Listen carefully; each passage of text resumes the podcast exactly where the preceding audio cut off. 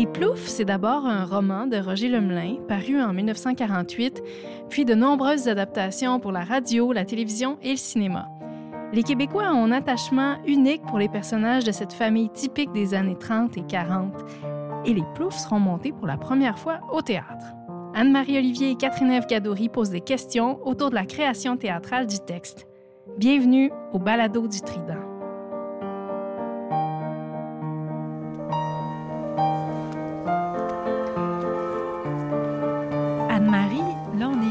Plein cœur du quartier de Roger Lemelin. Oui. Pourquoi tu as eu envie de monter ce texte-là qui raconte l'histoire d'un finalement d'une gang vivant en bas de la pente douce, ici même? Ben, c'est une histoire d'amour, là. C'est une histoire d'amour entre les Québécois puis les ploufs. Oui. Tu sais, tu dis ça, puis le monde va Ah! Tu sais, ceux qui le connaissent, qui connaissent l'œuvre. Donc, il y a eu un coup de foudre il y a. Euh, il y a un attachement. Donc déjà, ça, c'est un signe qui est bon. Je, pense que c'est une œuvre qui est comme annonciatrice de toute la, la période d'affirmation que le Québec a vécu aussi. Puis je trouve que le bonhomme Plouf qui décide de ne pas mettre de décoration sur sa galerie quand, quand le... les souverains arrivent, je me dis, j'aimerais ça voir ça plus autour de moi. On a encore à apprendre de ça. Ça se passe tu sais, il euh, faut revenir quand même à, la source, c'est-à-dire le roman qui s'écrit en 48, ici, en Basseville. Est-ce qu'on comprend bien aujourd'hui ce que ça veut dire vivre en Basseville en 48? Non. Non, je pense qu'on ne le comprend pas. Euh, j'ai l'impression que c'était une barrière infranchissable. J'ai connu une femme qui n'était jamais montée en haut de la pente douce, qui ne savait pas ce que c'était le pont de Québec. 1991, Roger Lemelin à l'émission pour faire une longue histoire courte. Dans la paroisse, il y avait des gens qui travaillaient dans les manufactures de chaussures. Ça, c'était la principale industrie. Il y avait aussi les gens qui travaillaient pour la Rock City Tobacco. Il y avait quelques privilégiés qui travaillaient pour les chemins de fer. L'Anglo-Canadian Pulp pour le, le moulin à papier. Il y en a d'autres qui étaient des, vendeurs de guenilles. Il y avait des journaliers. Il y avait des pelleteurs de neige. Mais c'était une société qui était relativement heureuse. Et, les gens se suffisaient euh, pas mal à eux-mêmes, c'est-à-dire, et puis malheureusement, parce que il y a beaucoup de gens dans la paroisse qui gardaient une, vache ou deux dans leur cour. Avec le résultat que moi, de ma classe, on était à 25, je suis le seul survivant. Tout le monde est mort de tuberculose. C'est un microcosme de société absolue. Exemple, comme moi, par exemple, je marchais pas, je savais pas faire d'argent. J'avais acheté du, contreplaqué, puis avec une petite scie à tailler, je, faisais des, des Saint-Sacrements. Puis j'avais de la colle de page là-dessus, je cassais des bouteilles de bière, je mettais ça dessus, puis je vendais ça 50 cents du Saint-Sacrement. J'en vendais à gogo. Des commerces comme ça, il y en a pas à tous les rues, hein. C'est pour ça que c'est un milieu qui facilement pouvait inspirer des romans. Euh, et des œuvres qui durent. On est tout près de l'escalier euh, de Roger Lemelin. Là. Est-ce que tu penses que ce symbole-là d'ascension sociale, ben, c'est, ce qu'avait en tête Roger Lemelin? Il y a l'escalier. Il y a aussi... Euh, euh, tu vas monter des côtes, les fameuses côtes à monter en bicycle. Il y a le rêve américain. Il y a la soif de beauté d'Ovid. Il y a le, le désir de, franchir des, euh, des interdits. Euh, chez Cécile. Donc, ces personnages-là ont soif d'une vie meilleure. Vous voulez chanter l'opéra? On rit de vous. Vous voulez vous conduire en monsieur avec les femmes? Elle vous traite de tapette. Vous voulez avoir une bonne position dans un bureau? Vous n'avez pas les compétences. Il n'y a pas de place nulle part pour les de plouf du monde entier. Je pars demain pour le monastère, maman. Allez-vous me passer votre balise de noces? Marie-Ève Sévigny, vous êtes autrice. Euh, vous, vous vous intéressez à la littérature québécoise contemporaine aussi. Isabelle Hubert, vous êtes autrice et vous êtes l'adaptatrice de l'œuvre des Ploufs. Euh, c'est vous qui avez fait l'adaptation à la scène. Merci beaucoup d'être avec nous euh, pour cette entrevue. Merci, je suis très contente. De votre point de vue à vous, en quoi c'est intéressant cette œuvre-là de la présenter aujourd'hui? Ben moi, je pense que pour, euh, pour euh, le Québec particulièrement, euh, les ploufs, qui est paru quand même en 1948, la même année que le refus global, c'est au départ de notre modernité littéraire, un peu de la même façon qu'on va, on déterre Sophocle. Ben on a besoin d'aller déterrer des, des classiques qui sont, somme toute, à la racine de notre modernité sociale et qui ont réveillé euh, le peuple québécois, dans le fond. Parce que quand c'est sorti, il y a eu une immense résonance euh, dans le, chez le grand public. Les Ploufs, le roman, c'est le premier best-seller de notre littérature. Euh, la série télévisée, c'est le premier, dans les années 50, c'est le premier téléroman de notre histoire. alors, c'est vraiment une œuvre, Les Ploufs, que s'est approprié le peuple québécois euh, et je pense que c'est pas pour rien. Alors, euh, c'est parce qu'il s'y reconnaissait et il trouvait des réponses et peut-être même un moteur pour avancer. On a beaucoup, par exemple, parlé du caractère un peu mouton des Québécois et on dit, ah, là, Saint-Jean-Baptiste, il y a le mouton, c'est parce que les bons. Mais là, on voit des personnages qui s'affranchissent ou qui s'affirment face à l'autorité. 2016, le critique de cinéma André Lavoie à l'émission Aujourd'hui l'Histoire. Et euh, Roger Lemelin, dans son œuvre, en général, euh, essayait aussi d'illustrer ça, cette, cette, volonté de s'affranchir de certains pouvoirs qui est un peu oppressant pour permettre l'épanouissement du peuple québécois. Donc lui, euh, euh, c'est pour ça d'ailleurs, c'est pas étonnant que lui soit devenu aussi un homme d'affaires. Mm-hmm. Alors il y avait lui aussi, même s'il venait d'un quartier ouvrier, d'un milieu modeste, lui aussi comme individu, il voulait s'affranchir et lui aussi voyait le pouvoir de l'Église et le trouvait étouffant. Donc lorsqu'il écrit des scènes comme celle-là, euh, c'est ça aussi qui conteste. Ouais. Grouille pas. Voyons, Madame Plouf, vous voulez me défigurer? Grouille pas, je te dis! Voyons, maman, qu'est-ce qui vous prend? Monsieur Denis Boucher, le curé vous a donné l'ordre de plus amener le pasteur protestant dans la paroisse. Si vous l'amenez, le pasteur protestant, je peux plus vous recevoir dans ma maison. Mais Madame Plouf, vous vous voyez? Fais pas le fin finot. Hein? Regarde-moi dans les yeux, puis dis-moi que tu vas empêcher le protestant de revenir. Si c'est oui, t'es ici chez vous comme avant.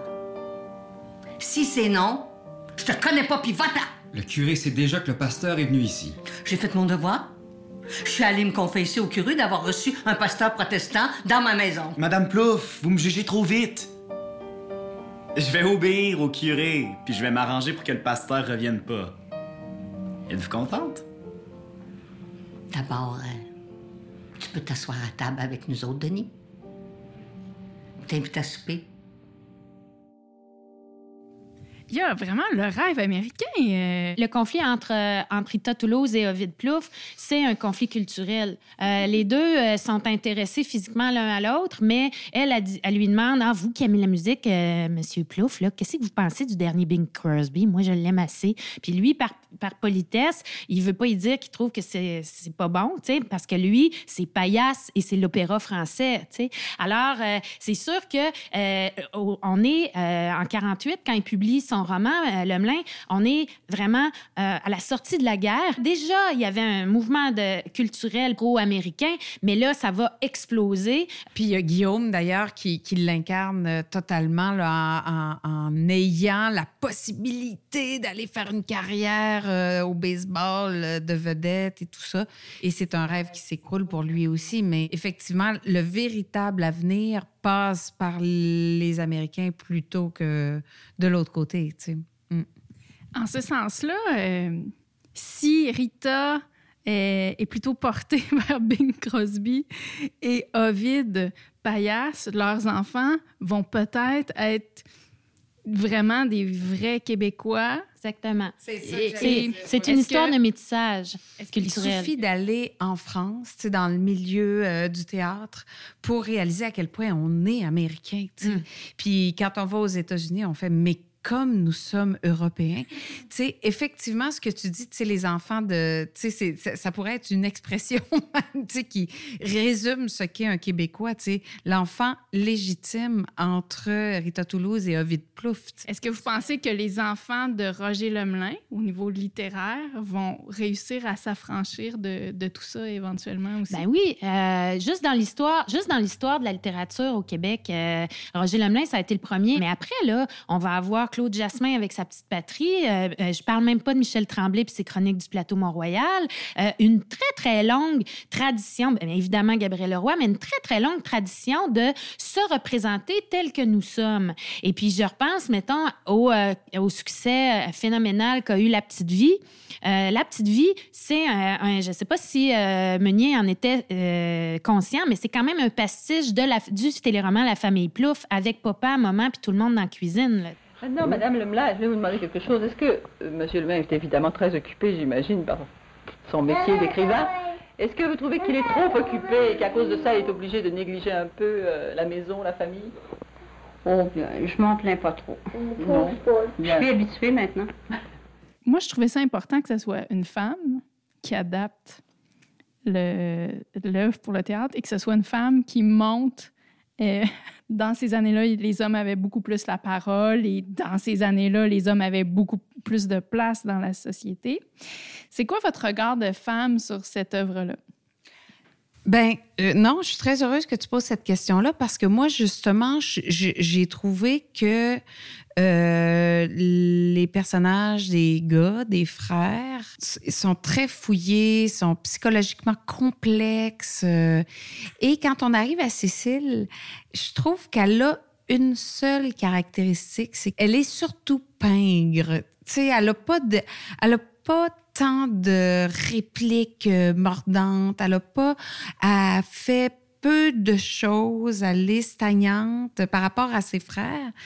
Euh, je trouve qu'elle est un peu laissée pour compte. Puis moi, en travaillant, tu sais, réplique après réplique, page après page, j'ai senti, moi, personnellement, qu'il y avait un homme un peu moins euh, euh, au fait de la complexité féminine, de l'intérieur, des justement de, de, de, des aspirations féminines de l'époque.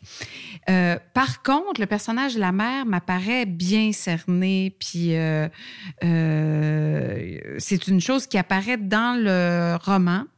Sa, sa tragédie de mère euh, qui a perdu 18 enfants et, qui retient pratiquement en otage ses quatre enfants survivants dans sa maison. C'est un détail qui n'a pas été bien mis en lumière dans le film, qui même, je dirais même, qui a été évacué complètement. Est-ce que toi, comme autrice, tu compenses quand tu vois ça? Est-ce que tu vas jusque-là dans ton adaptation? Oui, je dirais oui, oui, oui, parce que pas en mettant plus de, personnes, euh, de personnages féminins, parce que ça, je me permets pas là, de, de, de, ces libertés-là. Mais oui, je, par rapport au personnage de Jeanne, par rapport au personnage de Cécile, j'essaie de leur injecter quand même un peu plus de substance que ce qui est euh, transmis euh, dans le roman. Ouais. Bien, il y a deux choses à dire sur la question de la, de la femme euh, chez Roger Lemelin. D'abord, euh, si je si je, me, si je commence par le réel, Roger Lemelin a déjà avoué que euh, il a été élevé par euh, une, euh, une, mère assez dictatoriale. Et il a vraiment utilisé dans ses confidences à Victor Lévy-Beaulieu le, terme de la castratrice. Sa mère vivait dans l'obsession du péché. les femmes à cette époque-là, il faut se souvenir que l'Église tenait les familles et pacifiait les familles en d'ardent sur les femmes dans le confessionnal. Alors, les femmes étaient des grenouilles de bénitier qui avaient peur de l'enfer, euh, qui étaient... Euh, c'était une époque où est-ce qu'on a raboté l'Église, raboté les femmes, on a possédé leur ventre, on a possédé leur sexualité, leur épanouissement, leur avenir. Et la mère de Roger Lemelin, donc, c'était une femme qui, euh, le il y avait bien beau avoir 20 ans, euh, elle le poursuivait, euh, il n'était pas en train de parler à une fille, là, c'est sale et tout ça. Et de son propre aveu, il va nourrir toujours une grande timidité face aux femmes à cause de ça. Alors, on voit combien c'était insidieux le rapport de l'Église avec la société québécoise, le combien ça, ça fabriquait, c'était des usines à névrose, le, catholicisme. Là, Roger Lemelin, forcément, quand il arrive avec ses personnages féminins, ben oui, c'est des personnages plutôt unidimensionnels et une analyse féministe euh, révélerait vraiment euh, en profondeur toute la compréhension de Lemelin sur une hiérarchisation de la société qui mettait les hommes à l'extérieur et dans l'espace public alors que les femmes étaient dans l'espace privé et donc était porteuse de la névrose et en même temps, à travers la fenêtre, regardait ce qui se passait et tout ça. Et ça m'a frappé euh, d'une façon formidable quand je suis allé en Crète, au palais de Knossos, qui, vous savez, était le palais où Thésée a tué le Minotaure. Quand on lit ça dans la légende grecque, c'est immense, c'est plus grand que le château Frontenac. Mm-hmm. Mais quand vous êtes là, c'est une petite maison à flanc de montagne. C'est pour ça que des petites choses de rien du tout. Euh, je le dis pour les romanciers qui peuvent m'écouter. Que le monde est comme dans les atomes et dans le moindre petit objet qui entoure votre vie.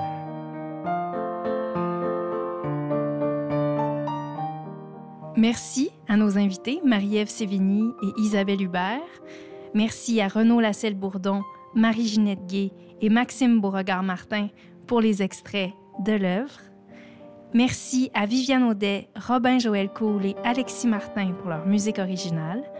Merci à notre partenaire Radio-Canada. Mix sonore Charles Bélanger. Idéation, réalisation et montage Catherine F. Gadouri. Ici Anne-Marie Olivier. À bientôt!